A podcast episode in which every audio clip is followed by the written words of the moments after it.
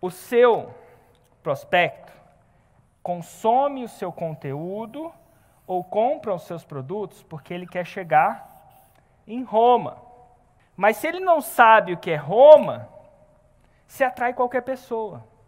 Eu, por exemplo, falo, eu quero, eu estou interessado em fazer 6 em 7. O cara do concurso público vai fazer isso, não é para mim. Não tem jeito de fazer 6 em 7 através do concurso público. Então ele fala assim, pô, vou seguir outro cara que me ensina a passar no concurso público. O tempo inteiro, quem está na minha audiência sabe que eu só tô, que tudo que eu faço, todo meu conteúdo, tudo leva a Roma.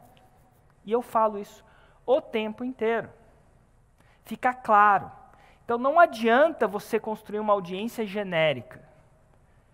Você tem que construir, para fazer um 6 em 7, uma, uma audiência que esteja interessada em Roma, desde o começo.